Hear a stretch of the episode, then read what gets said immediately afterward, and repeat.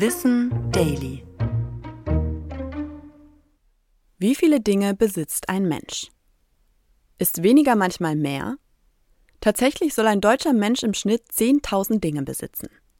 Unzählige Medien von SZ bis Zeit zitieren diese Zahl, die angeblich vom Statistischen Bundesamt stammen soll. Manchmal wird vom Durchschnittseuropäer gesprochen, manchmal wird mit den Besitztümern von vor 100 Jahren verglichen.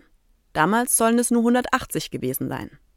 Der Standard hat das Statistische Bundesamt zu den Zahlen befragt und festgestellt, dass dem Amt keinerlei Daten vorliegen. Niemand kann erklären, woher diese Falschmeldung stammt, aber sie hält sich hartnäckig. Eine deutsche BWL-Studentin wollte das überprüfen und begann ihren Besitz zu zählen. Bei 2198 Sachen hörte sie auf. Ob die 10.000 also tatsächlich eine realistische Einschätzung sind, lässt sich nicht bestätigen. In jedem Fall sind über 2000 Sachen bereits eine ziemlich hohe Zahl.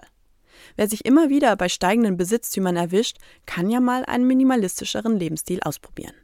Das kann nicht nur glücklicher machen, sondern ist natürlich auch nachhaltiger. Wie beim Autosharing können wir auch die unterschiedlichsten Dinge gemeinschaftlich nutzen. Das geht vom Werkzeug bis zu Gemüsebeeten. Das war Wissen Daily. Produziert von mir, Anna Germeck für Schönlein Media.